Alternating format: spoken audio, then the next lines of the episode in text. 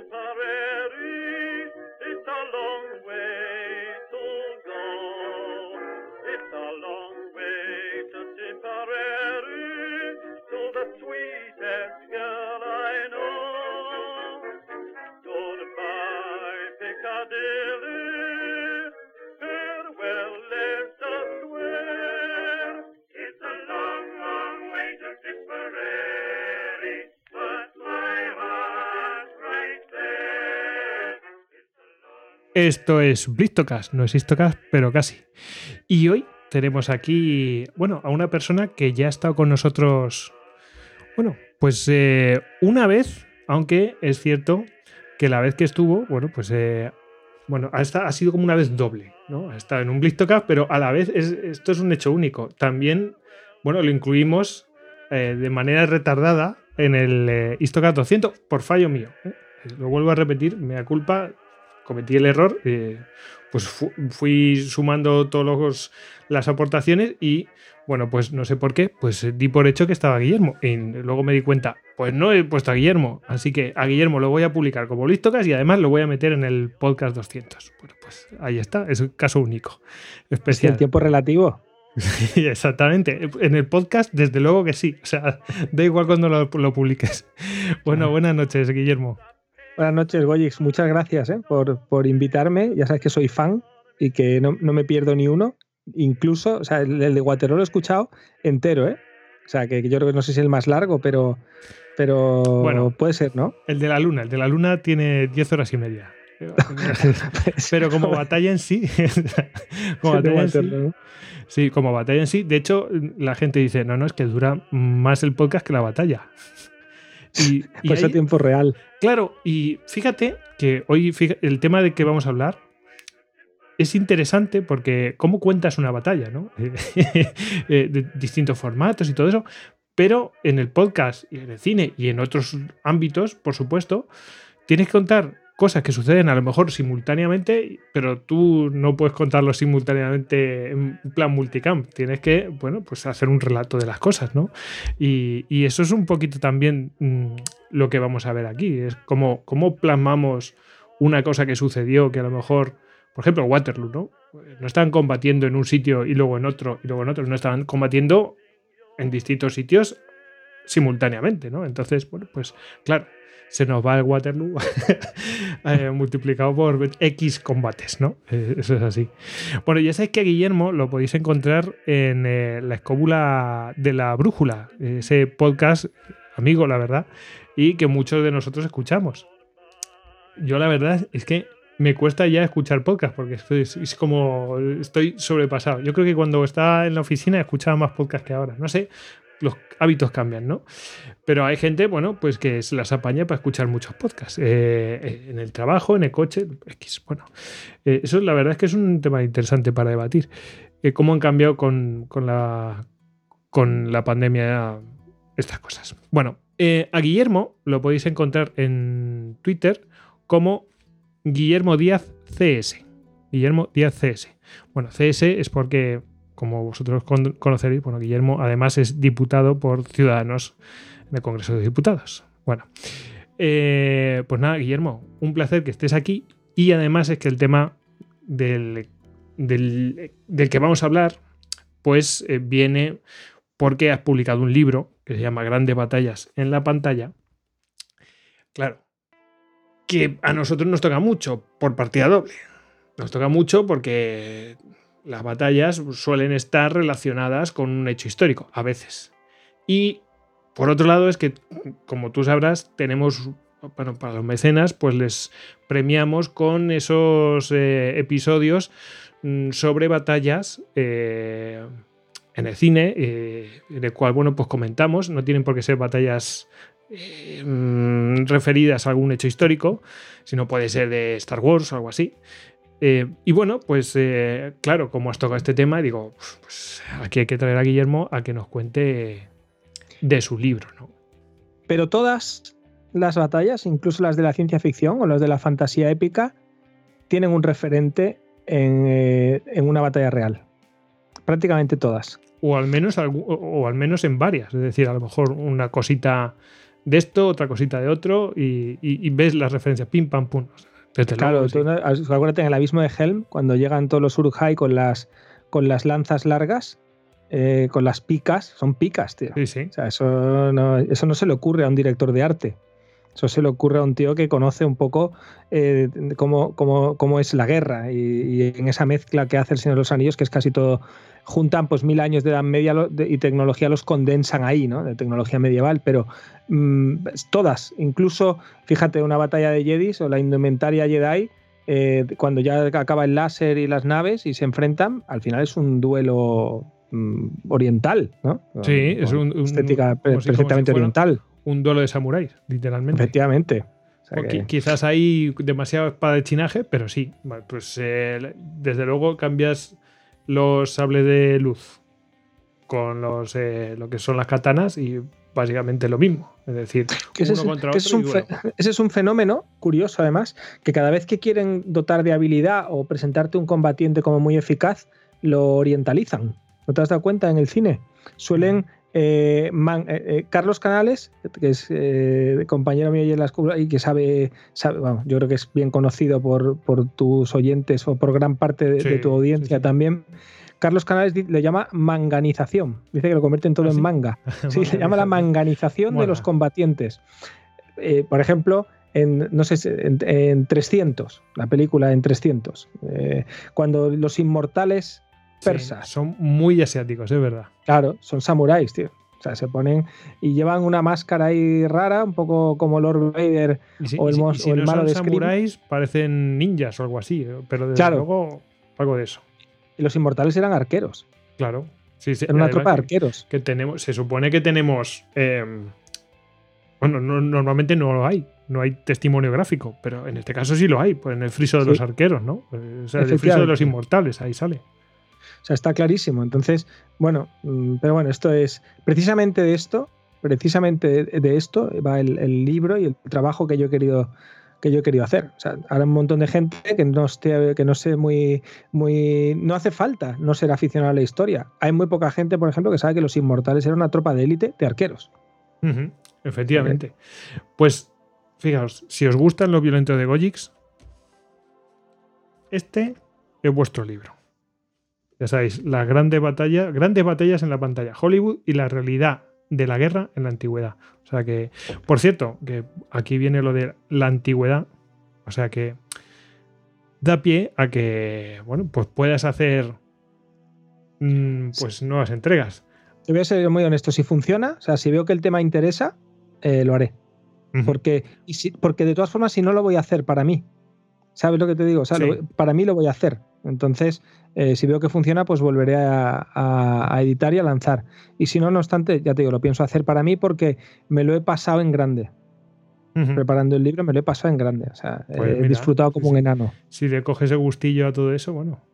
Claro, tú imagínate, esto ahora hablamos a la antigüedad, pero he cogido la antigüedad, muy bien, que en realidad es, es, la, es, en realidad es el periodo más importante para el tema que yo quiero tratar en el libro. ¿Por qué? Porque es el más alejado y del que menos se sabe. Con lo cual, casi todo el imaginario colectivo está hecho en base a películas. Claro. claro, es donde las películas inciden más. Una guerra de Vietnam, o sea, si tú coges la guerra de Vietnam, eh, todo el mundo tiene una idea, ha visto fotos de la guerra de Vietnam. La gente no ha visto fotos de la batalla de Gaugamela, ¿no? Entonces, eh, claro, pero, pero mm, por eso en este caso yo creí muy importante empezar por la antigüedad. La Edad Media creo que también, tampoco hay fotos y tal. Y yo creo que hasta la, hasta la época, hasta las batallas napoleónicas, de la era napoleónica, esto puede ser muy interesante. ¿Sabes lo que te digo? a mí, por ejemplo, también me interesa mucho tratar el oeste, ¿eh? porque las batallas en el oeste también son batallas de caballería ligera. Totalmente. Con, y, no, y no, podía ser de otra manera, porque tenían que recorrer unas distancias monstruosas. Pero con tácticas de caballería ligera y los indios tenían tácticas de combate y, había eh, eh, formaciones de defensa. O sea, había, o sea, esto me parece, por eso te digo, yo, yo pienso seguir, me encanta, porque me lo he pasado muy bien.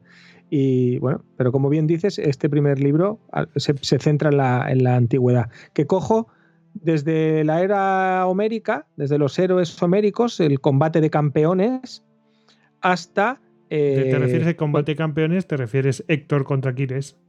Claro, o, como, empieza, como arranca Troya, Aquiles contra Boagrius, el gigantón este que, que, Aquiles pega un salto y, le, clava como mantequilla en el cuello. Pues, que dicen, tiene una particularidad, si quieres entramos un poco en materia, tienen una particularidad que dice en la película en Troya, eh, cuando eh, llama a Aquiles, eh, me parece que es Agamenón, ya le llama y le dice, vamos a resolver esto la antigua usanza eh, tu mejor guerrero contra mi mejor guerrero. el rollo sí. Claro, pero de antigua usanza no. Era la usanza. Claro. Era la usanza. Bueno, no había eh, bueno, aunque no sea un testimonio histórico, pero bueno, nos puede referir algo. Pero si vemos el David contra Goliat, lo estás clavando, Tío. Lo estás clavando, oye. Es eso.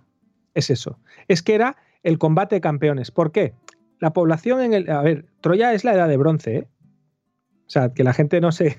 Y en la edad de bronce, Grecia iba avanzada, pero era más avanzada quizá que el resto de Europa en, tecnología militar, por ejemplo, y en muchas otras cuestiones, ¿no? En instituciones y tal, pero es la edad de bronce. ¿Esto qué quiero decir con esto? No se podía implicar un ejército, no se podía conformar un ejército porque si conformas un ejército es que había vaciado las poblaciones, porque no había población suficiente. Había que cosechar, había que hacer todo. O sea, si te ibas a la guerra, a lo mejor te morías de hambre.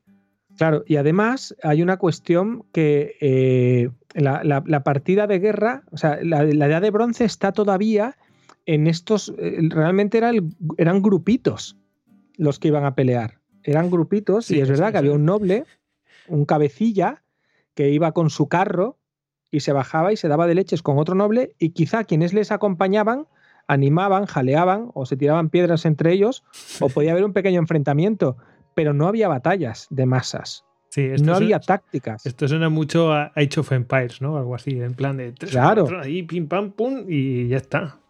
Es que era así. Es que en, la, en la edad de bronce hay un problema enorme de, población. no hay un problema enorme de población porque no eran conscientes, con lo cual no era un problema. Pero no, no, no, no puedes, no, no había grandes masas. Sí, no podían desarrollar lo que hemos visto posteriormente, es decir, eh, grandes eh, masas de ejército, o por lo menos importantes, ¿no? Yo que sé, mover un ejército de miles de hombres, pues a lo mejor para ellos era impensable una cosa así. Era imposible. O sea, eso de los que dice, van eh, un millón. 10.000 barcos. Sí, sí, es como. ¿no? 10.000 barcos. Aparte, le meten unos triremes que aparecen en la película que son 500 años eh, más modernos. Sí. Que, que, y, se ve el desembarco en Normandía, poco menos, ahí sí, es verdad.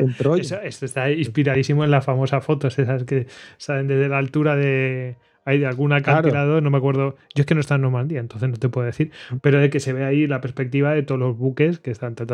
pues es lo mismo la perspectiva.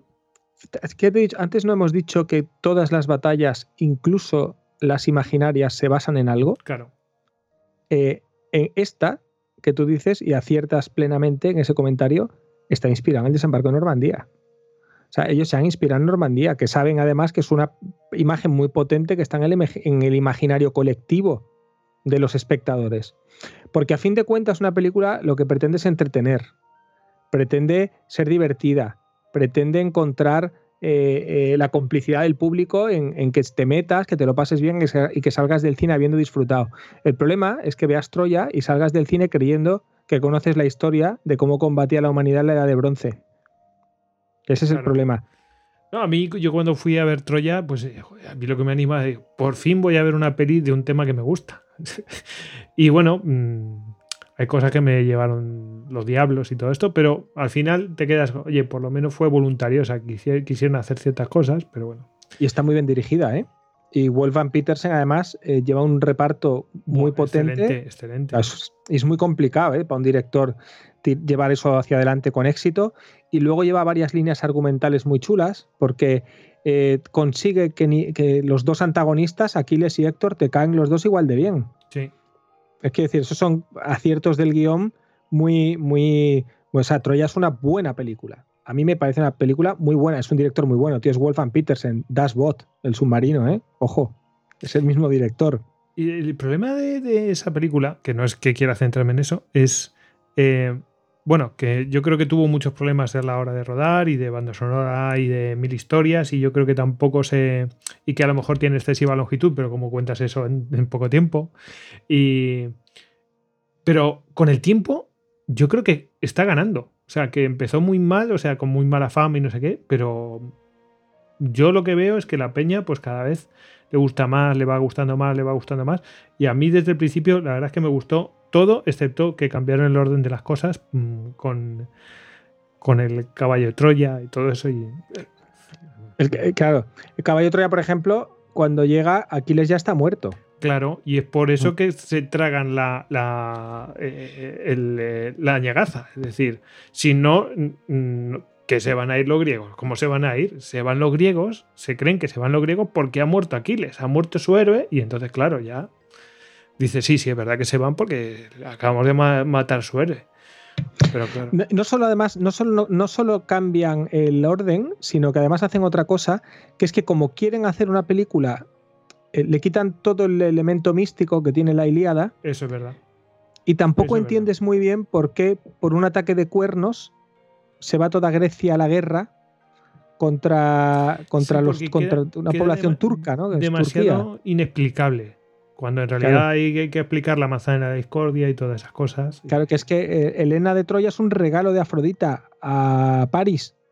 Sí. Entonces, si, no, si no está ese componente, no entiendes que se meta en este fregado todos, ¿no? Entonces, bueno, pero, eh, y luego, por ejemplo, eh, hay cuestiones que Aquiles nunca le cortaría la cabeza a una estatua de Apolo, o como hace, ¿no? Al llegar a la playa, en el desembarco de Normandía, este que hemos dicho. Pues es verdad que mm, son cuestiones que la película dice, mm, según la Iliada de Homero, ¿no? Bien, pero tendrían que decir basada en la Iliada de Homero, porque luego a partir de ahí hace lo que les da la gana. O sea, ahí tiene un par de cosas. El enfrentamiento, el duelo de Aquiles con, con Héctor me parece buenísimo. Un duelo muy chulo, caminando en círculo. Crudo, crudo, crudísimo. O sea, además que estás ahí diciendo, lo va a matar, ¿eh? Lo va a matar. Sí, y además me, gusta porque eh, ahí hay un gran acierto de la película, que es que mete en el espectador la ansiedad de saber que te van a matar. Es decir, porque esta es otra cuestión que se ve muy poco en las películas y es normal que se, que se vea poco, pero en el combate, sobre todo en el combate en la antigüedad, la guerra se hacía en verano. Eh, el, miedo, el estrés, el hambre, no se comía con mucha frecuencia, no, se comía con la carga nutritiva que se come ahora ni la que se come posteriormente, pero eh, el, pavor que te da de pensar que el que está, el tío que tienes delante tuyo, te quiere meter un acero de dos palmos en el cuerpo.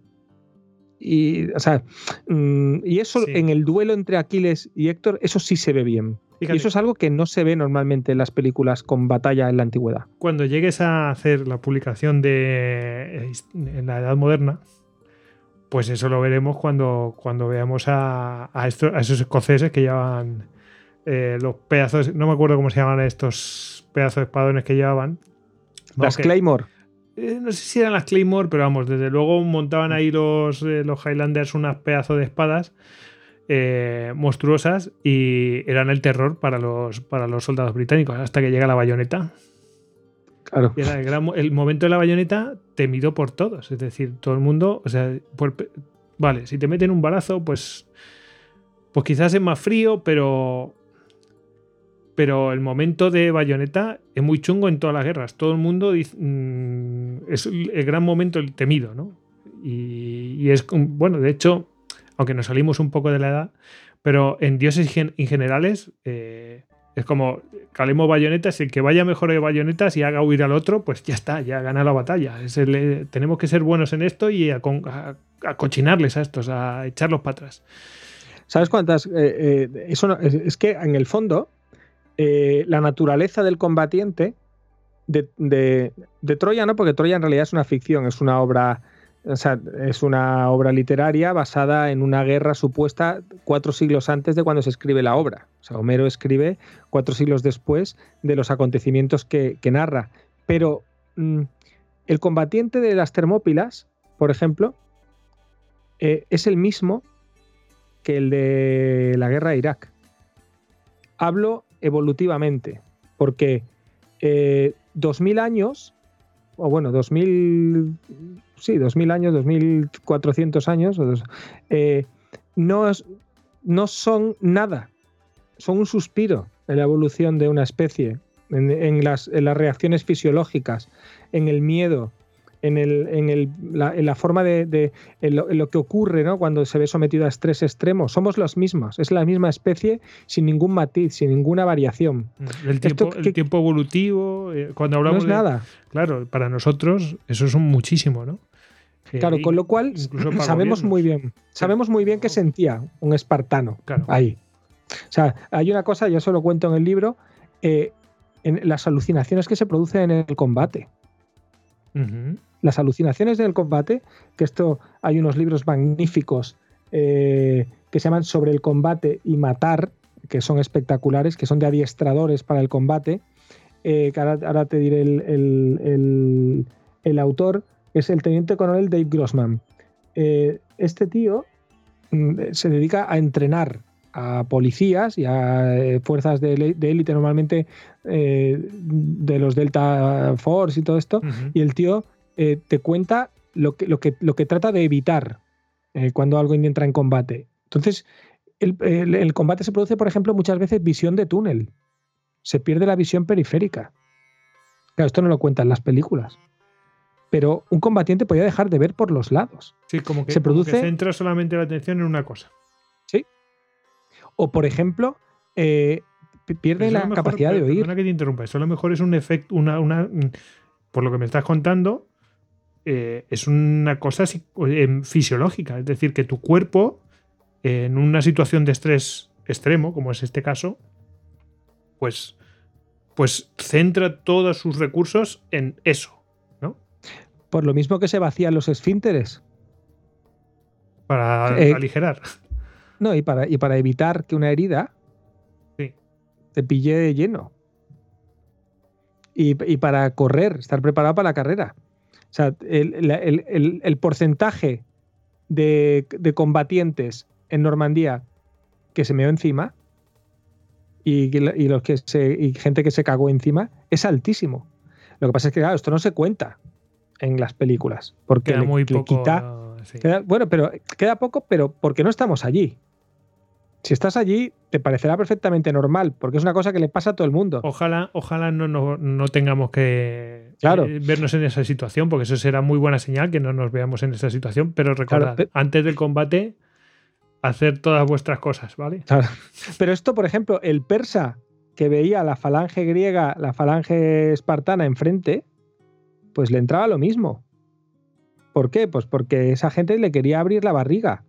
con- con- y, y tenía un tío detrás que le estaba apretando para que fuera hacia ellos. Y eso, eso Esto es lo que cuento en el, en el, en el libro claro. y lo que no se ve en las películas y me parece bien. O sea, entiendo que no se vea, pero no quiero. O sea, mi, mi objetivo. Hay un libro magnífico de John Keegan que se llama El rostro de la batalla, eh, donde cuenta la perspectiva del combate desde el punto de vista del combatiente. ¿no? Pues yo he intentado en estas películas que escojo cómo sería la perspectiva del combatiente, cómo es esa batalla, cómo, cómo, cómo la viviría. Si yo rodase, si yo algún día fuera millonario y pudiese producir una película, intentaría hacerla más asemejada a lo que era el combate. Porque si es verdad que sería menos espectacular en cuanto a número de muertos, porque muere mucha menos gente en una batalla en la antigüedad de la que se ve en las películas, mucha menos es muchísima menos. O sea, hablamos de que eh, los muertos serían entre el 2 y el 5% en una batalla normal. Sí, sí. De hecho, muere un- mucho. una batalla donde se perdió un 10%, más avanzados en edades y todo esto, ya era, salía la gente por patas. O sea, en, cuanto tenías un 10% de baja, dice, ahí no, no había quien aguantara. Decía, sí, me voy a quedar yo aquí, fuera. Y claro, las grandes, las grandes matanzas eh, se producían en, las retiradas. Eso es. En la vida. Y para eso, por ejemplo, para eso era importante tener una buena caballería. Era una cacería que podía durar días. Un mm. ejército en desbandada, totalmente desorganizado, perseguido por un ejército organizado, es terrible. Y esas eran. O sea, cuando dice, eh, hubo 40.000 muertos y, de los persas y los griegos, o en, maratón, ¿no? Eh, los, persas perdieron 4.000 tíos y los griegos 200. ¿Cómo era eso posible? Bueno, por un lado, exageran, ¿vale? Pero por otro lado, eh, es verdad que es que mm, la mayoría de los persas muertos se produce porque se ahogan, porque huyen en la playa, porque intentan subirse alocadamente a los barcos que los habían traído con los griegos enloquecidos detrás persiguiéndole y están dándole la espalda al enemigo y se están empujando unos a otros y se están cayendo, no están plantando cara.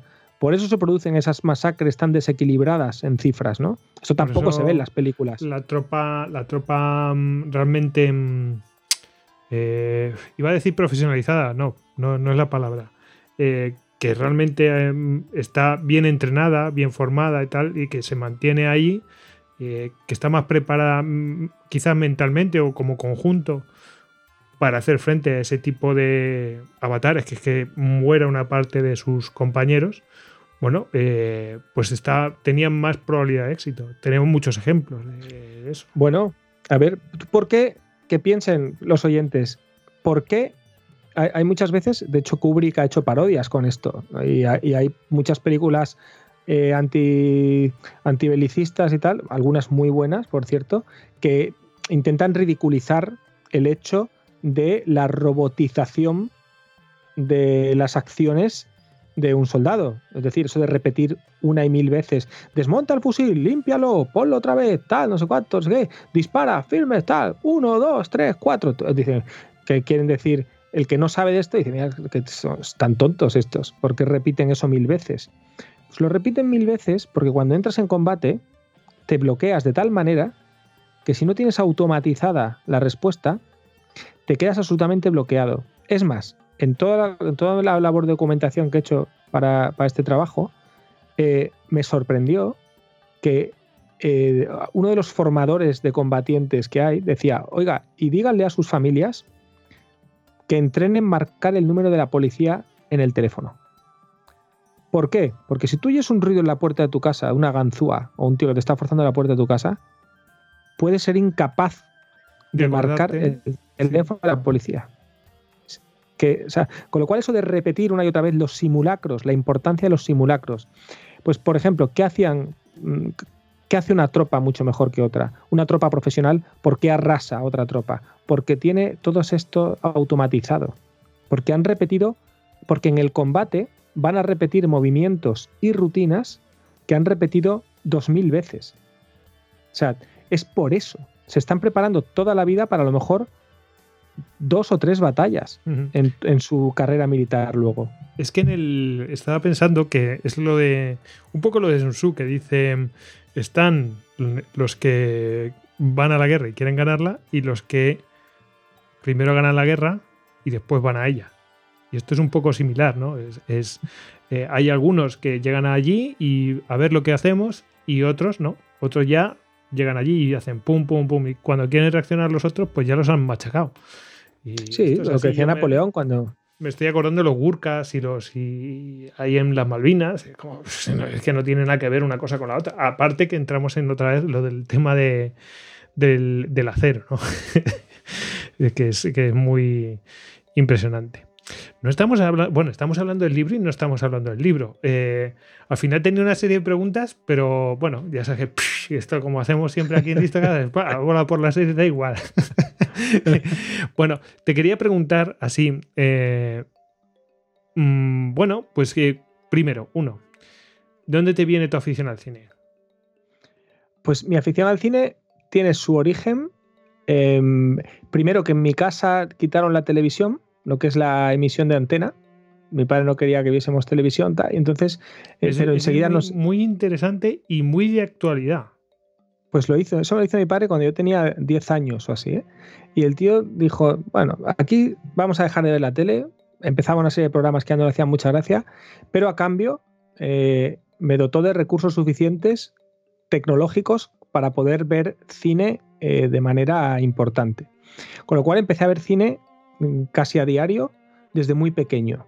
Eso me llevó a que cuando José Luis García empezó con Qué grande es el cine en la segunda cadena, para mí ese programa se convirtió en una especie de religión. O sea, no me, lo perdía y, todavía hoy, no, todavía hoy no, hoy más que nunca, cuando tengo, yo tengo una filmoteca importante, cuando me pongo una película para verla, si está en la tertulia de García, eh, previa, porque hizo un montón de programas, luego además lo hizo también en Telemadrid y repitió varias veces el mismo formato, me pongo la tertulia antes y después de la película como parte de la película para mí. O sea, a mí me viene mucho por eso, porque grande es el cine y por Garci y a una afición al cine clásico. O sea, que Pero es que luego el full experience. Absoluta, absoluto. Pero es que luego además ha sido mi trabajo muchos años. Yo hasta ahora estoy, como, has dicho antes, estoy en el Congreso, pero llevo cuatro años en el Congreso, pero casi toda mi carrera profesional, casi toda mi vida, he estado gestionando eh, grandes complejos de exhibición cinematográfica, o sea, multicines grandes e importantes de, de, las ciudades donde he vivido, ¿no? Pero eh, mm, entonces ha sido, ha sido mi, mi leitmotiv, ¿no? el cine. Y luego, por otro lado, claro, se ha mezclado con mi pasión por la historia militar, por la cual, por ejemplo, soy tan oyente ¿no? y tan fan vuestro y os sigo tanto a vosotros. Y que traes también cosas ahí a la escuela ahí que a la gente, bueno, pues eh, esos, esos casos estrambóticos ¿no? que a veces aparecen y, que a los oyentes también le encantan. Em, dime, dime. No, de que hay una, tengo una anécdota que yo escuché una historia en un Histocast eh, y, la, y, la, conté en la escóbula, citándose, que fue cuando el, William de Foster. Sí, el, el, del buque este que, que era, vamos, que mm, no sé si tenía muy mala suerte o una incompetencia galopante en los mandos. Es para creer en, que lo paranormal, ¿eh? Sí, sí. Es, para, es una cosa paranormal lo del William, el Willy D. Pues al, final, eh, bueno, es que casi que mm, digamos que alguien muy, muy importante estuvo a punto de caer por la borda. Lo dejamos ahí. Y que, además las circunstancias fueron bastante, a ver, cómicas. Para, para esa persona seguro que no. Pero bueno, os animamos a que, lo, que le echéis un vistazo. En, en Istocas creo que lo contó Tony, eh, Tony Gumbau. Y, tú lo contaste en, un, eh, en, una escóbula. Tendríamos que, buscarlo. Pero vamos, si ponéis eh, William eh, de Foster, bueno, pues que es, que, es, el nombre del buque, bueno, pues allí aparecerá. ¿Vale? Sí, saldrá, yo creo que saldrá así. Yo no sé si era uno de vuestros de grandes cagadas. Sí, es posible. Sí, y el nuestro era de objetos condenados, creo. La escuela creo de objetos condenados y el vuestro creo que era grandes cagadas en navales, ¿no? Grandes eh, cagadas. el, de navales no creo que fuera porque el de navales. Eh, el de navales todavía no estaba Tony, pero no sé, en alguna de estas debió ser. Eh, pero bueno, es que sabes lo que pasa, que son más de 200 y a mí ya me bailan. O sea... Sí, sí, a 10 horas, son más de 200 y a más de a 10 horas por programa, pues claro. Em, te iba a preguntar, em, vale, hemos hablado de tu afición al cine, te encanta la historia militar, obviamente relacionas las cosas porque la cabra tira al monte, haces así y ya rápidamente, mm, pues la deformación, ¿no? Pues vas ahí a tope. Em, pero, ¿en qué momento dices, o te dicen, no lo sé, voy a escribir un libro? Pues mira, estaba escuchando, yo salía, estaba saliendo de trabajar de, tarde, porque de uno de los cines, iba conduciendo a mi casa y estaba escuchando La Rosa de los Vientos, de Juan Antonio Cebrián. Y entonces eh, Carlos Canales, que estaba allí, dijo, estaban hablando, no me Esto lo cuenta en el libro, ¿eh? pero bueno, lo dejo ahí. Y, y, Carlos, y Carlos dice, Bueno, porque claro, es que en las películas se ha visto tal, pero en las películas, en las batallas de la antigüedad no moría tanta gente, moría muy poca gente. Eh, el número de bajas era eso del campo sembrado de muertos, tal, eso es mentira, morían muy poquitos, tal.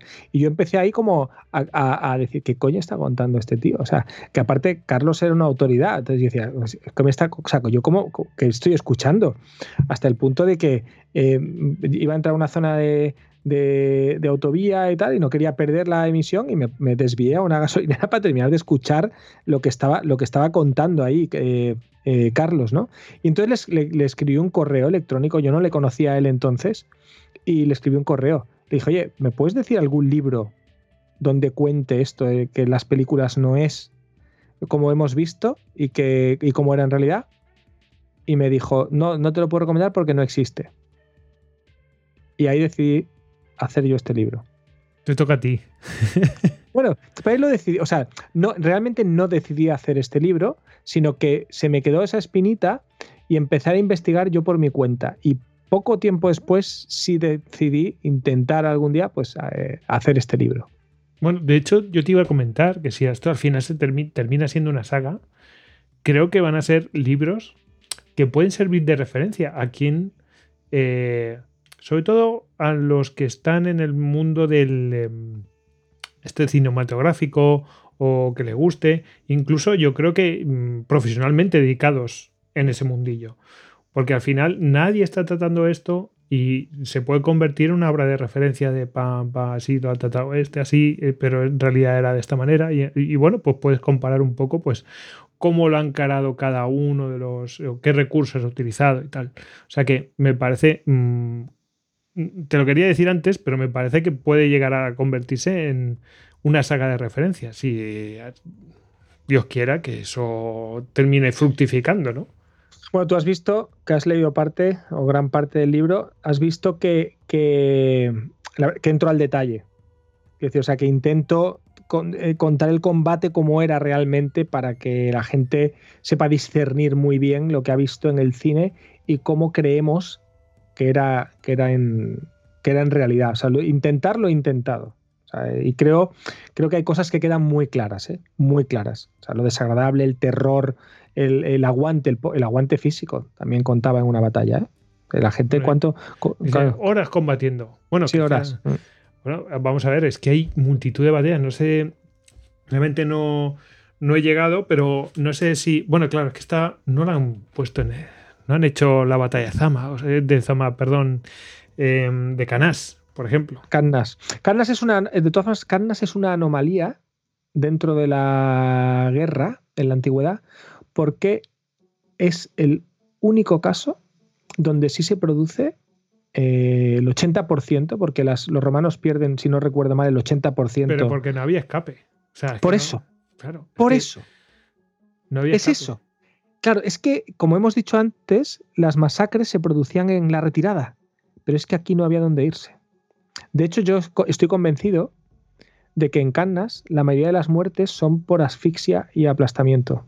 estoy convencido. Eso es curioso porque, aunque no hay ninguna película de Cannas, hay una referencia que, aunque no sea cinematográfica, vamos a hacer que sí, aceptamos barco, pero la batalla de los bastardos de Juego de Tronos es, hay, un, hay un momento que claramente es eso, la, es canas. O sea, dices, están todos aprisionados ahí, aplastándose unos a otros y no pueden, no pueden combatir, no, se están aplastando unos a otros, están eh, contra la muerte y, ellos son la propia muerte. ¿Tú te imaginas lo que era para un legionario romano que necesitaba para ser eficaz un metro y medio de más o menos, ¿no? Para poder eh, maniobrar con el Glaudius y tal. Sí, pero tú imagínate eh, totalmente aprisionado con el escudo, aprisionado, no poder respirar. O sea, no poder respirar mientras, eh, mientras los, el ejército cartaginés va matando la parte exterior de, la masa en la que tú te encuentras y ves viendo cómo van avanzando. Y ahí, ahí el problema que tenían los cartagineses era avanzar sobre los cadáveres de una. O sea, eso tuvo que ser, lo de Cannas, dice que los litros de sangre se olían a kilómetros. La sangre olía a kilómetros. es que la sangre en cantidad huele, tiene un olor claro. particular. el olor de la batalla, lo que, la tragedia de Cannas, eso, y, eso, eh, además de pues, sobrevivió el 20% de los que pudieron escaparse. ¿Tú te imaginas lo que contaron esos legionarios romanos cuando llegaron a sus hogares? Y el efecto que eso tuvo en, en, Roma. Todo eso tampoco se ve en las películas. Sí, que no se había visto una, una masacre así, y yo creo que después Tú sabes que Espartaco lo tiene más fácil eh, cuando empieza la Tercera Guerra Servil. Espartaco lo tiene más fácil para vencer a los romanos y deambular por, por la bota de la península itálica, itálica libremente mucho tiempo por el desastre que supuso Cannas y aparte porque además Roma libraba varias guerras a la vez en el momento de la Tercera Guerra Servil. Tú hablas de a lo mejor que psicológicamente los romanos están tenían ese estaban tocaos de, aquel momento y dicen, vale, pues que se mueva, pero no vamos aquí a jugárnosla contra este señor, que a ver si nos la va a volver a liar, porque el último que estuvo pululando por aquí fue precisamente muy abajo de, lo que es eh, la península eh, itálica, fue en Capua. Estos, de hecho, fue la misma zona. Todos se iban al mismo sitio, porque ahí es donde estaba la juerga y también había manduca, es decir, había, se podía uno nutrir. Eh, no sé por qué te había traído lo de canas, no me acuerdo. Ya se me ha ido.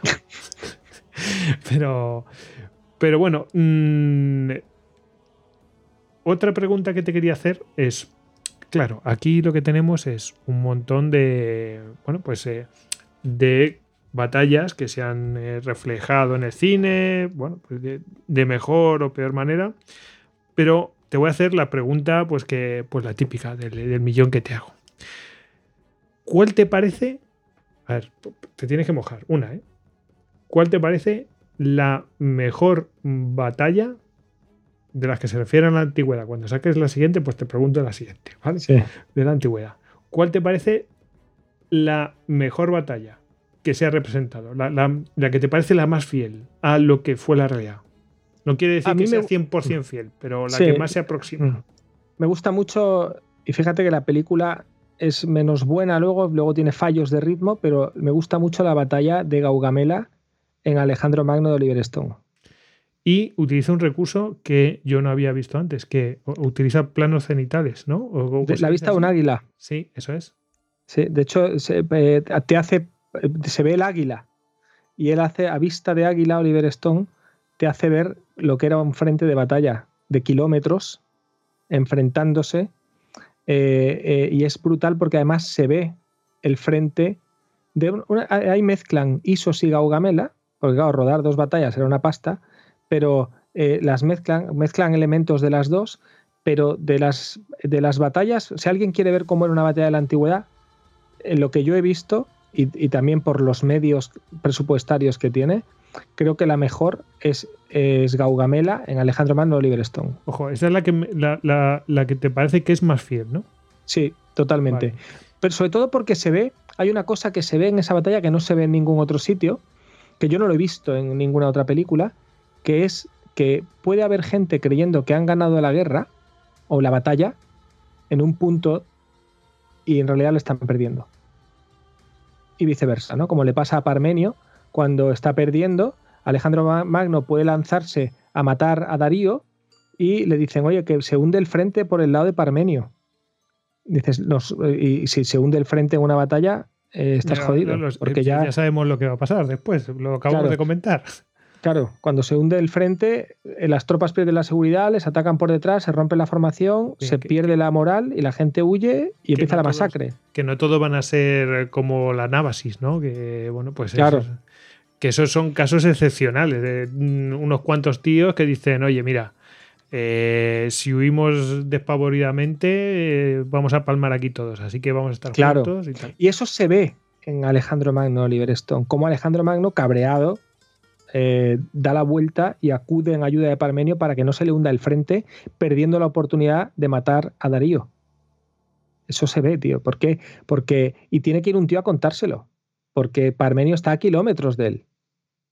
Le dice, oye, se está hundiendo. Viene un mensajero a galope tendido a decirle a Alejandro, se hunde el frente por el lado de Parmenio. eso no se había visto en cine. O, o por lo menos yo no lo había visto. A lo mejor hay alguna película pequeñita por ahí, algo que lo cuente, aunque me extraña por la cantidad de medios necesarios, ¿no? Pero eh, eso se ve y por eso me parece la mejor, por unas cuestiones como estas, vamos. Y luego, de, eh, eso es la más fiel. Y ya entramos en el, en el aspecto técnico. ¿Cuál te parece la mejor rodada? La que dices, ostras, aquí se la han sacado. O sea, aunque no sea la más fiel. Bueno, mira, de las que trato, por ejemplo, de las que trato en el libro, eh, a mí la- el inicio de Gladiator Sí. me parece uno de los inicios Estaba pensando, muy potente. sí, magistrales, ¿eh? magistral. Y la música. Te- pues, Sí, siempre ciñéndonos a la antigüedad, ¿eh? Eh, o sea, hablando, Sí, sí, sí, entiendo. Goyi eh, todo el rato en la, en la ahí, antigüedad. acotado Vale. ahí. Vale. Luego me gusta mucho, lo que pasa es que no la he metido en el libro, la menciono para alguna cosa, pero no la he metido en el libro. Benur de la antigüedad, Benur está muy, muy bien rodada, muy, muy, muy bien rodada. Benur es una maravilla. ¿Te refieres Es a la William White. naval? Claro, es brutal, tío. Y, y, por ejemplo, Bueno, y la historia que hay detrás de, de- de lo- cómo hicieron la batalla naval, que ahora lo ves y dices, wow, esto es súper cutre. Pero los medios que emplearon, es que, es que, claro, es para, o sea, es que dices, esto ni de coña lo hacen hoy, ni lo financia ni nadie. Nadie, nadie, nadie. Mira, eh, es que William Wyler, que es el director de, de, de Ben-Hur, es, es, de los, es uno de los mejores artistas de, que, ha, tocado una cámara. ¿no? Wyler es un tío que trata todo. O sea, hacía las películas, William Wyler hacía las películas perfectas.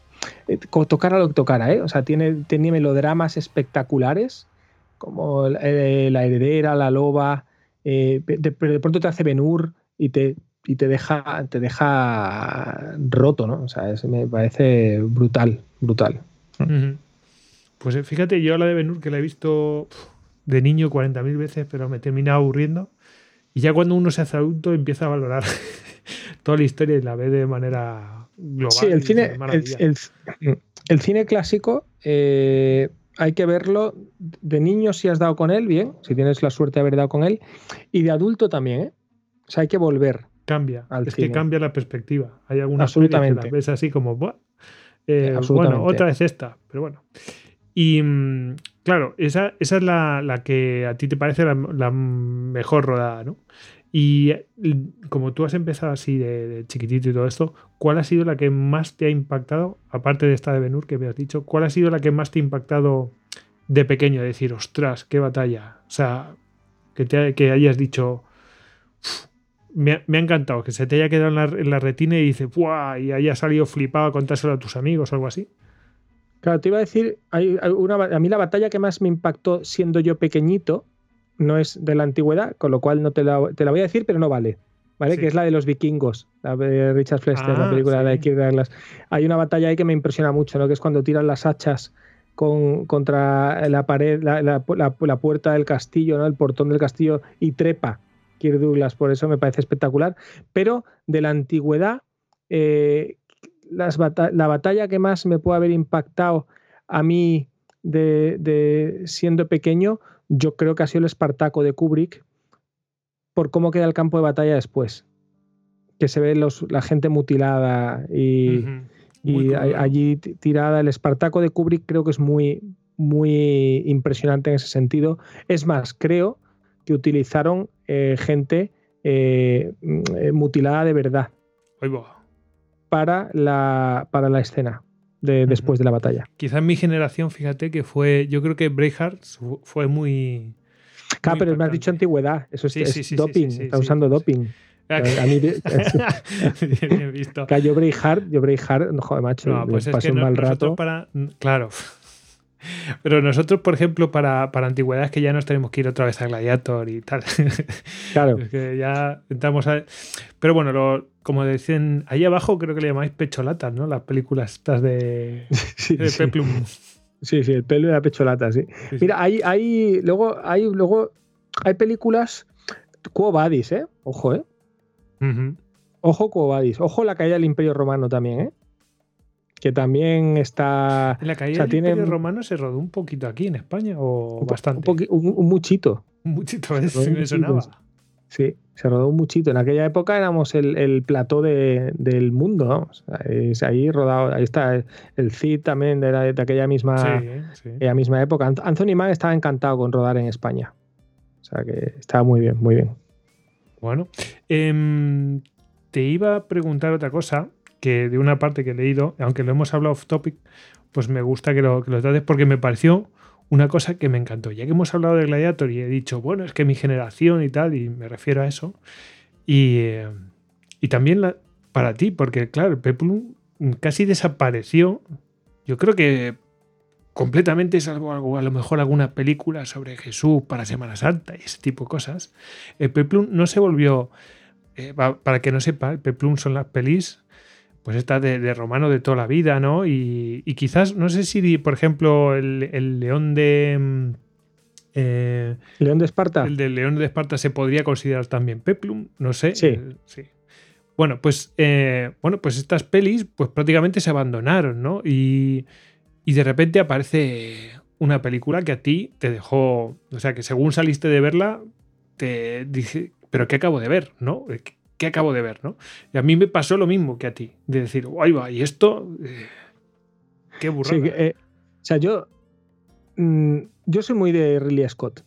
Yo creo que Ridley Scott eh, tiene el- es el director de cine vivo con el mejor arranque en su carrera cinematográfica. Y eso lo creo desde muy joven, ¿eh? porque él empieza con Los Duelistas, Sí. que es una maravilla, sigue con Alien y después hace Blade Runner. Pero como cuentas en el libro, tiene, empieza una lenta.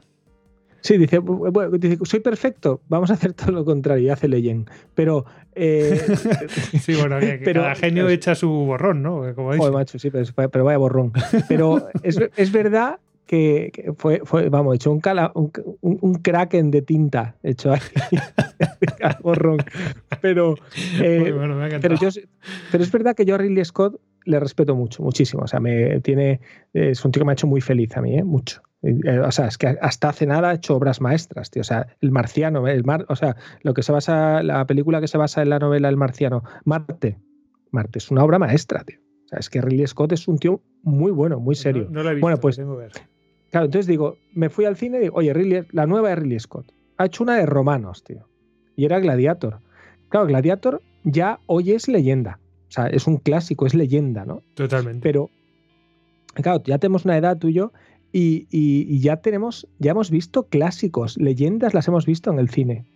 Eso antes, cuando éramos más jovencitos, Te las leyendas las, claro, las habían visto nuestros padres, pero tú y yo le contaremos a nuestros hijos, eh, les- cuando sean un poquito más mayores los dos, les diremos, oye, es que esto que tú estás viendo aquí yo la vi en el cine, te voy a contar cuando yo la vi en el cine. Y Gladiator es uno de esos casos. O por ejemplo, eh, por ponerte otro, Master and Commander, de Peter Weir.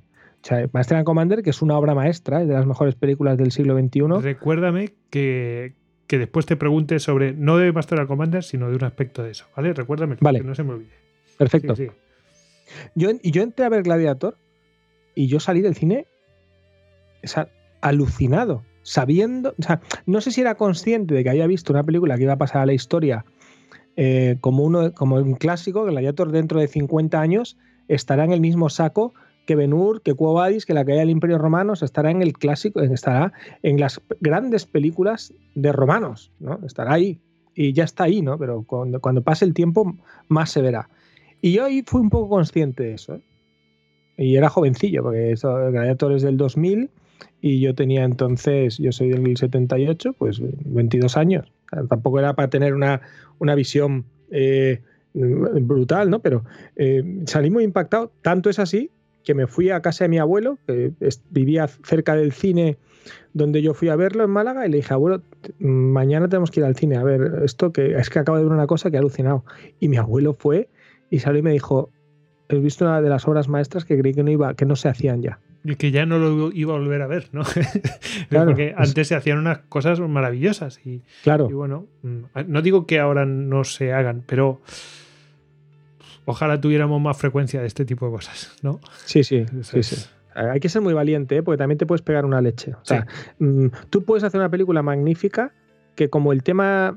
Hay películas que ponen un tema de moda, Gladiator lo hizo, pero hay películas que intentan poner un tema de moda y, Y se le pegan pegan una un- leche enorme. Sí, hay muchísimas películas muy meritorias y que dices, ostras, y esta se pegó un tortazo y dices, Sí. pues, in- quizás inmerecido, pero claro, en ese momento, pues no sé. En no- taquilla. Blade Runner, sin ir más lejos.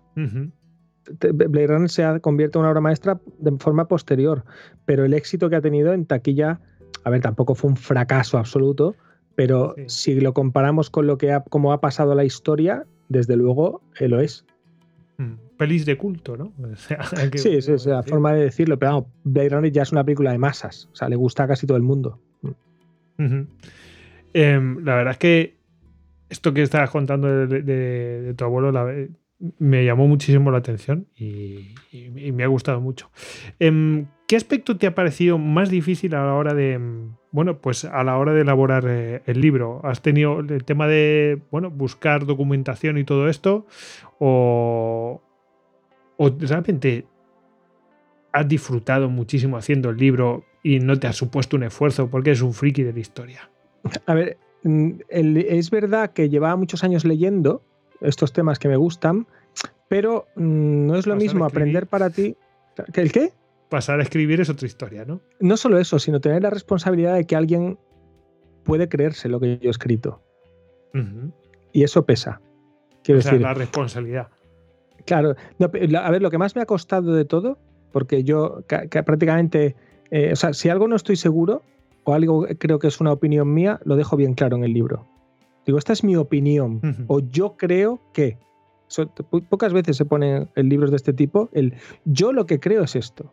Pero, y me baso en esto, en esto y en esto. Esto es lo que creo. Vale, pero que Pero además que el, que el cine no deja de ser también bastante subjetivo. Que es muy bueno, diferente. fíjate, a eso iba, precisamente. Lo que más me ha costado ha sido las partes que hablo de cine, que creo que es interesante porque es un libro que he intentado que le pueda interesar tanto a quien le gusta mucho el cine como a quien le gusta mucho la historia y especialmente la militar. Lo que más me ha costado es cuando tú hablas, cuando alguien habla de cine y de la obra de un director, es todo absolutamente subjetivo. Quiero decir, eh, yo ahí abro unos debates muy importantes. Cuando hablo de la filmografía de Kubrick, pues ahí va a haber gente que no va a estar de acuerdo conmigo en muchas cosas que digo. O, o cuando hablo de Ridley Scott, o cuando hablo de Wolfgang Petersen, Mm, De los directores de, o, de, o de Snyder, ¿no? De Zack Snyder. Yo los valoro, los pongo y les, les- y les hago unas introducciones cinematográficas y ahí es todo absolutamente subjetivo. Eso es lo que más me ha costado porque yo ah, eh, soy un poco arriesgado en algunas cosas que digo porque es mi opinión y tengo mis opiniones en cine, pero sé que hay gente que es muy fan de Kubrick, por ejemplo, que no va a estar de acuerdo en cosas, algunas cosas que digo de Stanley Kubrick, ¿no? A mí, por ejemplo, pues hay cosas de Kubrick que me gustan mucho y hay otras que me gustan menos, ¿no? De hecho, las que menos me gustan son las más icónicas de él. ¿Y por qué elegiste las películas que. Bueno, aquí se tratan, bueno, que creo que son cinco películas o seis, cinco películas. Son cinco, Cinco. cinco ¿Por las que llevan en la espina dorsal. Mm. Claro. Pero luego vas haciendo referencia, pim, pam. O sea, muchas otras, sí. Claro. ¿Y por qué esas cinco? Porque hay, bastante por- que son bastante actuales. Lo has hecho también pensando en que, bueno, pues está seguro que la gente pues las tiene en mente, porque realmente. O has ido un poco diversificando también por No. repartir. Cogí cinco películas que sostuvieran, que, que- que me sirvieran para la tesis que defiendo, en- sobre todo al inicio del libro. Eso es. No, yo defiendo la tesis de que la gente mm, concibe la antigüedad o la tiene en su mente, la gente me refiero a la mayoría de la población, no a los arqueólogos, no a los historiadores de la antigüedad, los expertos en la antigüedad, sino a- al común de los mortales, eh, como tú y yo, eh, eh, nosotros, mi tesis es que concebimos y que nuestro imaginario sobre la antigüedad, la idea que tenemos de la antigüedad, cuando imaginamos el pasado, la historia antigua, realmente al final, en el fondo, estamos pensando en las películas que hemos visto sobre la antigüedad. Es que es inevitable. Entonces, Es claro. como leer El Señor de los Anillos. Vale, yo me lo leí antes. Pero ya las imágenes se te han metido tan metidas Claro. en la cabeza que es que ya. Claro, entonces yo que para, para, para poder explicar eso bien, sobre todo en la parte de la introducción del libro, donde explico cómo el cine construye un imaginario, eh, tenía que escoger películas que hubiese visto todo el mundo para que todo el mundo entendiese de qué estaba hablando. Yo le digo a los oyentes ahora de Istocas que no es un oyente medio. El oyente de Istocas es un oyente eh, en estos temas que estamos hablando muy informado. Pero yo le digo que imagine un espartano y el primero que le va a venir es el de 300 embadurnado en aceite cuadrado y en pelotas. Y eso, y luego lo va a corregir, porque él sabe que no irá así. Pero alguien que no es aficionado a la historia militar, tú dices piensa en un espartano y piensa en Gerard Butler en 300. Desnudo, con la capa roja, claro, cuadrado. Y, con, de, muy buen ver, ¿no? con unas condiciones físicas, además, que no se vio un tío así en Grecia Vamos, pero eh, eh, mm, claro, yo porque escojo esas películas porque todo el mundo, yo hablo de Espartaco y todo el mundo piensa en Kirk Douglas o en el macarra este de la serie de televisión, pero eh, el Espartaco este tan digitalizado, tan visual que hicieron, que tenía algunas cosas interesantes, pero no, no, defiendo especialmente y yo me quería centrar más en el de Kirk Douglas de Stanley Kubrick. La gente piensa en Espartaco y piensan en un libertador, un buen tío.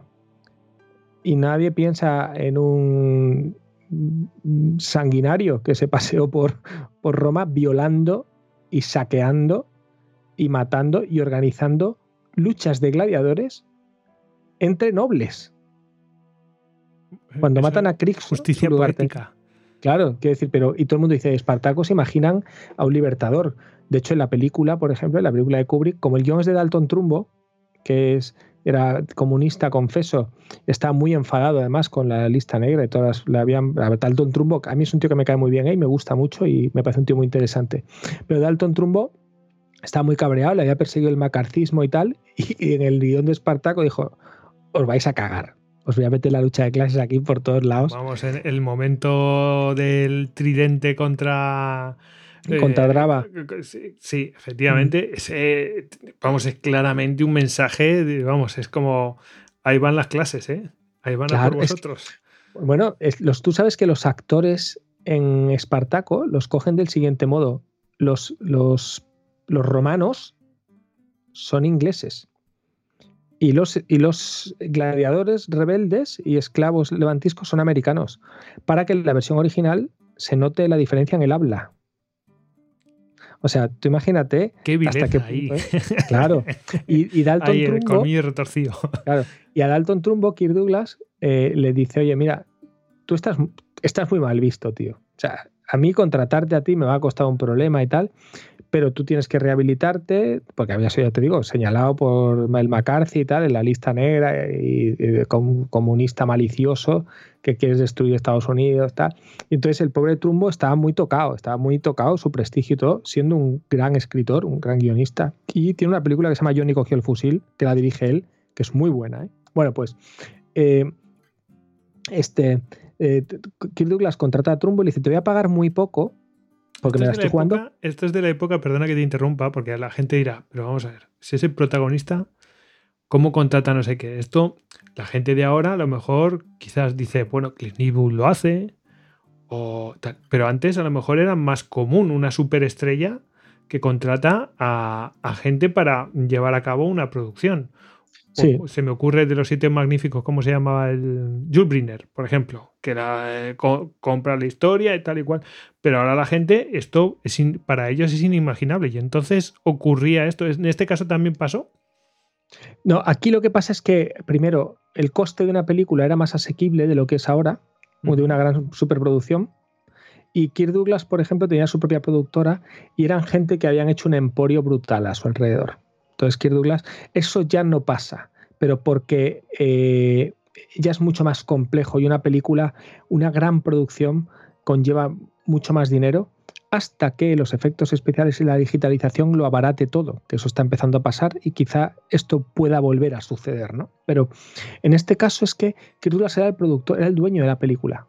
Entonces, de hecho, Kirk Douglas empieza Espartaco con Anthony Mann, a rodarla con Anthony Mann, y eso se ve en las escenas iniciales de Espartaco, que se ve eh, una cantera en la que se ve que Espartaco lleva desde niño, eh, o sea, no, eh, sí, que parece que lleva desde niño ahí como esclavo y tal, algo que es mentira, Espartaco era un guerrero que fue capturado y hecho esclavo, pero bueno, para ahondar la gente moría muy rápido.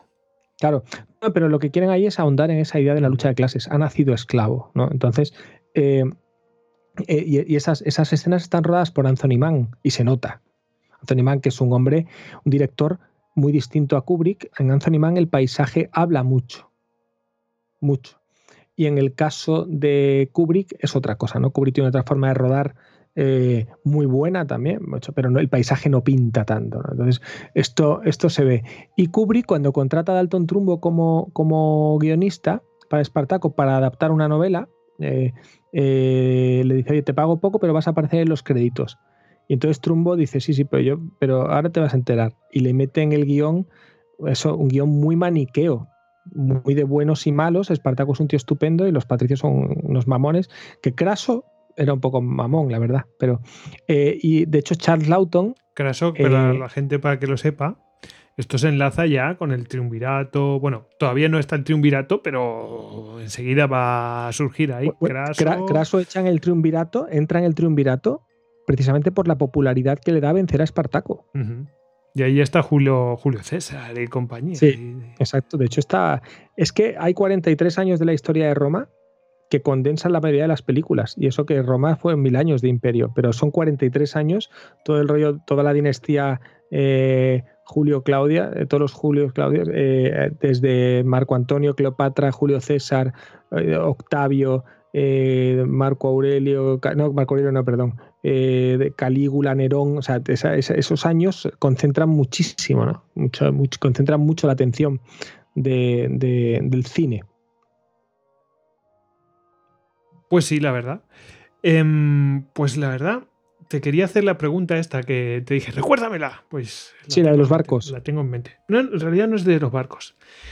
Hay un aspecto que me gusta mucho de Master and Commander y lo hemos hablado mucho tiempo. A, mi mujer siempre se queda dormida, pero mi mujer se duerme con muchas películas. O sea, no es de ahora. O sea, en general. Espero que no, espero que no escuchéis tocar. Mira, no lo escucha, no lo escucha. a mí tampoco, a mí tampoco, me, no, me hace caso, tío, no, estas cosas. No, hay no, no, no hay nada que hacer y casi lo prefiero, ¿eh? porque si no yo estaría, es que has dicho no sé qué y hay que decir no sé cuántos, es como, déjame vivir.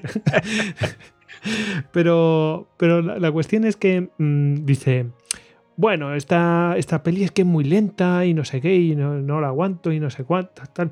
Bueno, es mentira porque luego con las de Star Wars se duerme también, da igual. O sea, pero bueno, es verdad que es una peli que es lenta, ¿no? Y yo siempre le decía, y bueno, y le sigo diciendo, es una peli que es lenta porque a mí me da la impresión que intenta como meterte en los tiempos de aquella época a la hora de navegar, que la navegación no es una cosa de pum, pam, pum, no, no, no, es todo es mucho más pausado hasta que llega el momento, pues a lo mejor de combate que es más intenso, pero, pero es todo más lento. igual que se pone eso, se hace mucho caso de detalles que realmente en la historia pues podrían ser accesorios.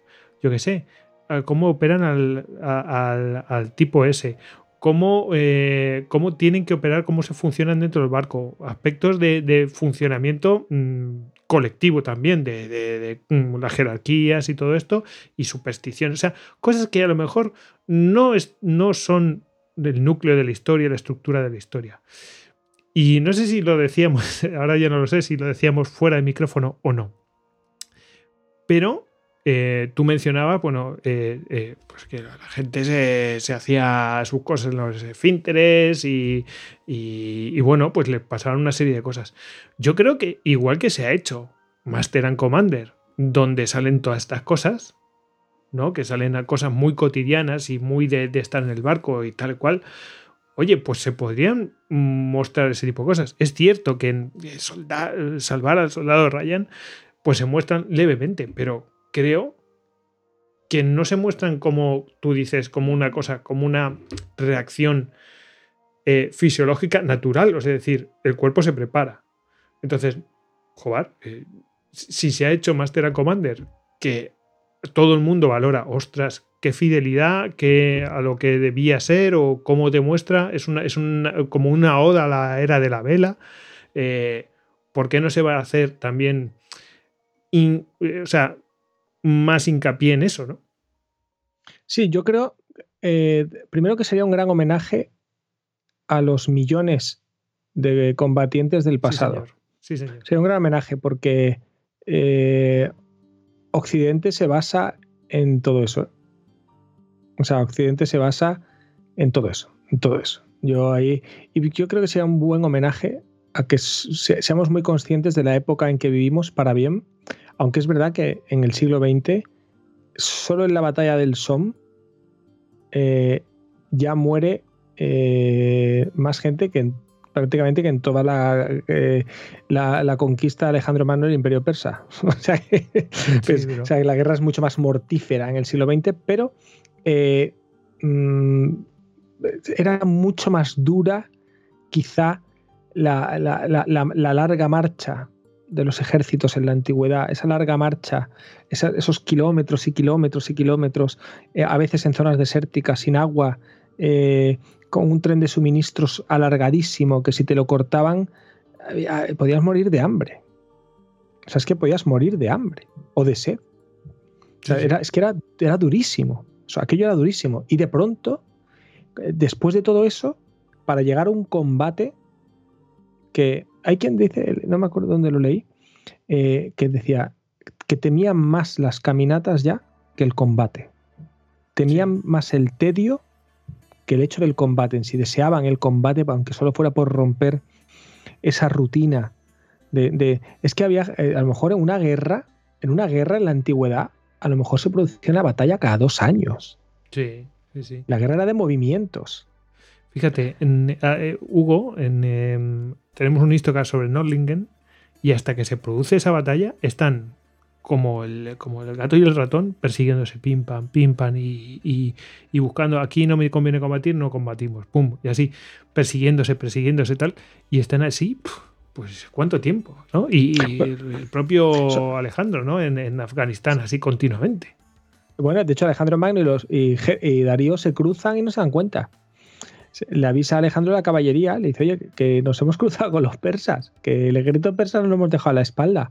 Entonces, menos mal que él reacciona y como tiene un buen servicio de inteligencia, eh, eh, sobre todo buenos exploradores en este caso, no es inteligencia porque no se entera de nada secreto, sino sencillamente como estaban eh, no, existían las telecomunicaciones, no existía nada, unos, unos jinetes suyos le avisan, oye, es que el ejército persa está 40 o 50 kilómetros más arriba y nos lo acabamos de cruzar. Si los persas llegan a dar cuenta de eso, le cortan la línea de suministros a Alejandro, le pueden matar de hambre. Sí. O sea que, y él se da cuenta y ya plantea batalla, ¿no? Que es cuando se, produce Gaugamela. Pero eh, mm, esto, mm, esto, esto era así. O sea, podían estar meses y meses andando y el calor y, ojo, tampoco estás andando con literatos, ¿eh? que una tropa de aquella época también tenían sus movidillas internas. Eso que has dicho de Master and Commander, acuérdate cuando tiene que, que, imponer el orden Russell Crowe a, a, la tropa que empieza a faltar al respeto a un teniente que realmente es un pusilánime, pero él no quiere que se pierda esa jerarquía, esa, la importancia de, que para que un ejército funcione, de que funcione la jerarquía. Porque el ejército es una máquina engrasada. Eh, muy interesante. Hay una cuestión, por ejemplo, que tampoco se explica muy bien y que muchas veces dicen, esto, esto que voy a decir es durísimo. ¿eh? O sea, esto que voy a decir es durísimo. ¿Por qué esa separación entre oficiales y la tropa? Pues porque el oficial a lo mejor tiene que tomar una determinación en un momento determinado de enviar a alguien de la tropa como avanzadilla una cosa arriesgadísima para saber qué hay detrás de tal montaña.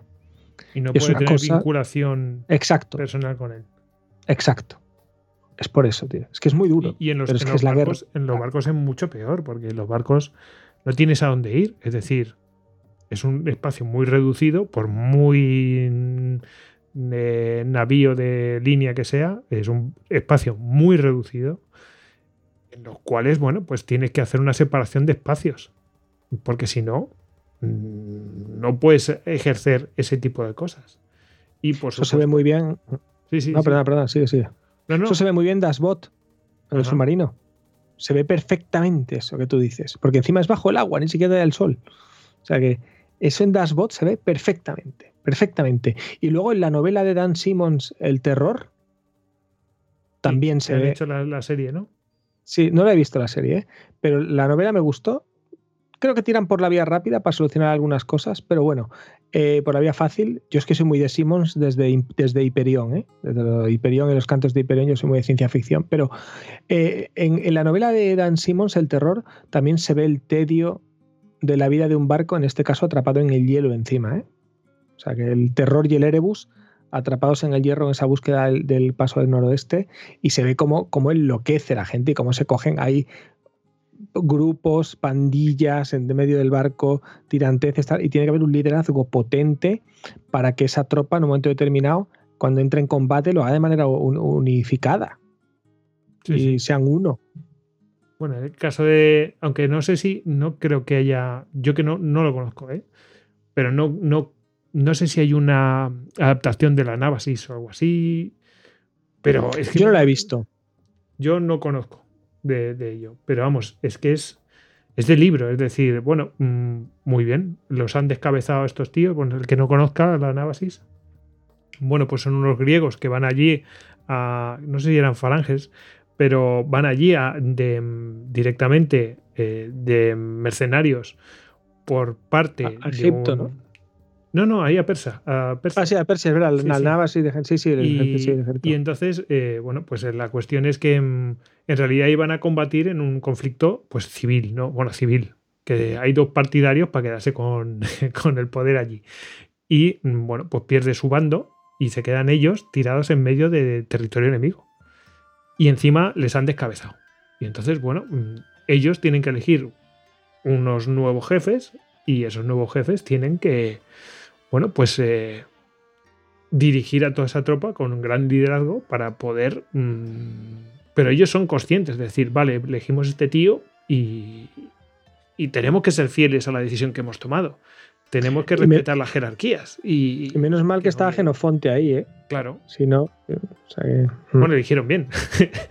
pero vamos, que es un poco lo, mismo. Es decir, bueno, en, un lado viene impuesto, pero al final, si respeta las jerarquías y el mando es competente, pues tiene más posibilidades de sobrevivir. Si no, no. Es una pena que no hayan hecho ninguna adaptación de esto, porque es que me parece eh, como tan interesante de tratar. Pero bueno, hay tantos aspectos interesantes de historia militar que tratar y, tantos que vas a tratar en los próximos libros que bueno. Sí, sí, sí. Eh, vamos a ver.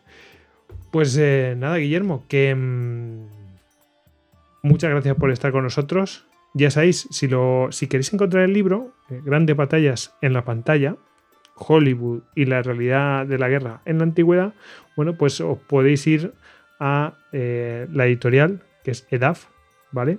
He de decir que no es un libro de estos de, de los que tiene EDAF, y yo se lo he dicho a Guillermo, que no es un libro de estos de formato visual, mm, que son más visuales y tal, muy gráficos y tal, sino es un ensayo, ¿eh? O sea, que esto es un libro que, que lo vais a lo vais a lograr bien.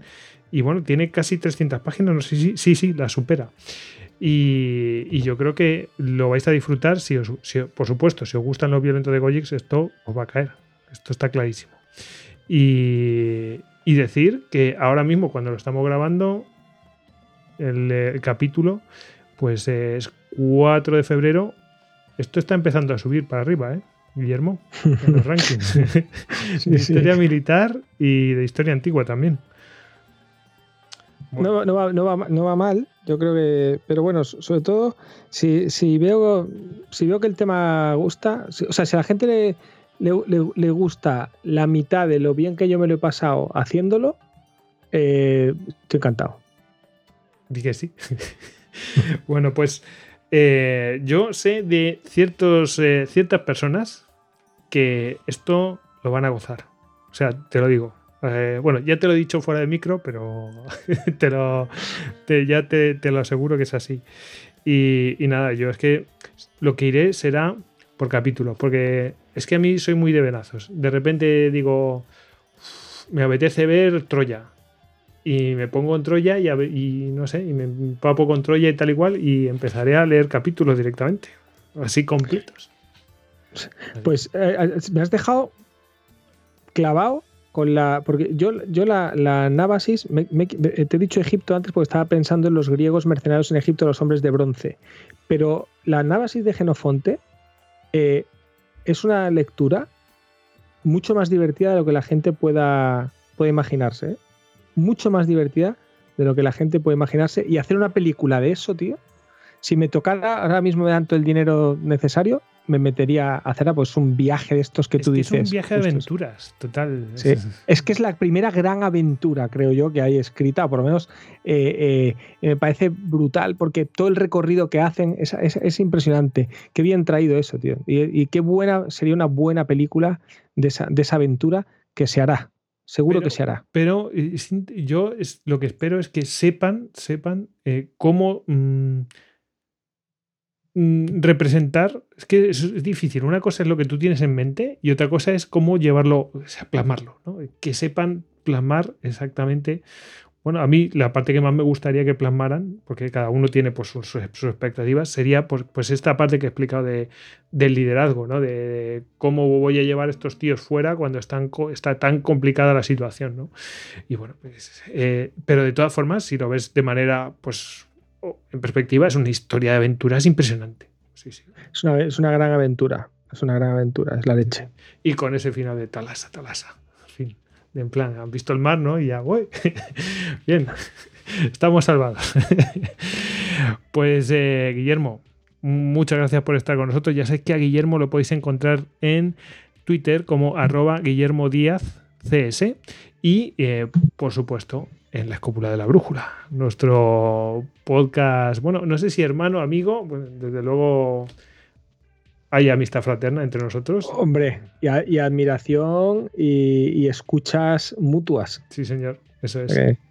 Muchas gracias por invitarme, Goyix, a tu casa y, y que sepas, me hace mucha, mucha, mucha ilusión en esta tercera visita a Istocas porque hubo uno, un especial del Congreso, ¿te acuerdas? Es verdad, sí, señor. Sí, me he acordado mientras señor. hablábamos. ¿eh? Entonces ya... ya tercera visita. Sí, sí, sí, tercera visita. Esta es la más larga, ¿eh? Esta sí, es la más sí, larga y la que hemos tenido la charla...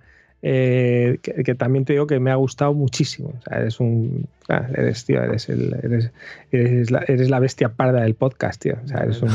llevas esto muy bien. ¿Qué, qué dices?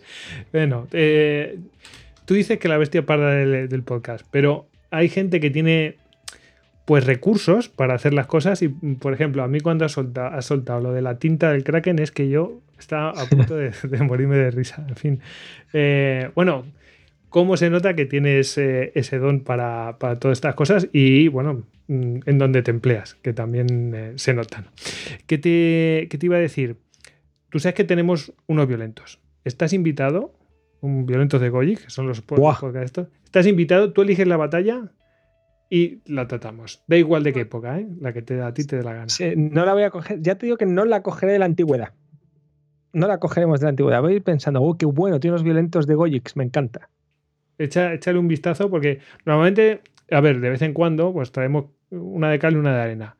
Y muchas veces, bueno, pues traemos pues películas mierder, pero bueno, eh, nos echamos también, unas risas. Eh, nos también echamos interesa, risas, ¿eh? Eso también la carnaza, pues eso, pues Hombre. Pero claro. de vez en cuando que hay alguna peli de estas de, ostras, esta peli, ¿no? Eh, el, el Jansen Llamas o alguna cosa de estas. O... ¿Habéis tratado el reino de los cielos? No lo hemos tratado, no lo hemos tratado. Yo Pues creo mira, que no lo hemos tratado. No, no, no, no. no. He visto en el libro Mm. que decías que yo al principio la veía así, pero ahora la estoy empezando a ver de esta manera. Ya le voy Sí. empezando a valorar. ¿Sabes por qué? Porque hay que ver el montaje del director. El, el- el montador le hizo polvo a la película. Y es mucho mejor el montaje de Ridley Scott eh, sin tocar. Otra vez Ridley Scott. tío. Mira, eso es verdad. O sea, hay montajes del director que están mejor. Eh, ¿Sabes dónde me di cuenta de ese tipo de cosas? Cuando con la peli de Dune, que yo la peli de Dune, la de David Lynch, la he visto, Sí. no sé, muchísimas veces. Pero cuando me hice con el DVD, que vi las escenas que habían cortado, digo, es que ahora la peli es redonda. Es cierto que las escenas esas, bueno, pues pueden ser accesorias, pero explican tanto que digo, ostras, las escenas cortadas, qué importantes son a veces y que por razones, yo que sé, comerciales o X, pues se quitan. Y, Y lo, val- y lo- y lo valiente que fue David Lynch metiendo a la nobleza prusiana en el espacio, tío, porque la- el, el aspecto de, de los, de los mandos de, de- de- Sí, son sí. brutales. Es la leche, el tío el verrugoso ahí. es que es brutal. Es que, o sea, es que este es genial. Pues lo, mira, es que es también para tratarlo. De todas formas, he sido el Barroja Halconet. Tú te refieres a eso. Es que no, no, eso es Sí, sí. vamos. Que le explotan los, los granos ahí. Es todo muy grotesco, tío. Muy grotesco, muy grotesco. Eh, ¿Tú, tú te imaginas esa misma peli, pues dirigida, o sea, pero con, con- con la misma estética, pero dirigida por Alex de la Iglesia? Hubiera sido. No sé. Pues ¿eh? imagínate una acción mutante, Dune versión acción mutante. Sí, sí. Por cierto, me parece que está Villeneuve, ¿eh? A punto de sacar Dune, ¿eh? No, sí, ya lo tienen. Lo que pasa es que mm, con toda la movida que está pasando, pues a ver Mm. lo que pasa. Te iba a decir que las versiones de director, al final nos despedimos, ¿eh? Las versiones de director, las versiones de director, eh, ahora se están proliferando más. Eh, creo que para el, eh, el último, no sé si era de estos de. De esto de los superhéroes de Superman y compañía, no me acuerdo cómo se llama la, la Liga, Liga de la Justicia. Sí, que iban a sacar una versión de director también. Es Brian Singer, ¿no? Sí, creo que iban a sacar una. Por lo que estaba viendo. Y, y bueno, pues la cuestión es que mm, ahora tiene más sentido, porque antes, pues hacer una versión de director, pues a lo mejor tiene un coste de la leche, ¿no? Porque ha habido formato físico y si no en celuloide y tal. Y ahora no. Ahora coges, saca la versión de director, lo publicas online y a correr. No tienes por qué sacarlo en cines ni nada de esto. Eh, Totalmente. quizás eso pues, pues, pues puede ser una buena cosa. Y dijes la versión larga o corta y los que nos gusta el cine, especialmente friki de cualquier tipo, pues hombre, lo disfrutas mucho más, ¿no? Sí, sí, señor. Pues nada, Guillermo, oye, un placer que estés eh, con nosotros una vez más. Y bueno, pues aquí te he tirado ahí el anzuelo a ver si engancho al Kraken. Y, y te traigo a este. Nada, pues eh, chicos, haceros con el, con el libro de grandes batallas en la pantalla, que seguro que lo disfrutaréis. Un abrazo, Guillermo. Un abrazo y muchísimas gracias.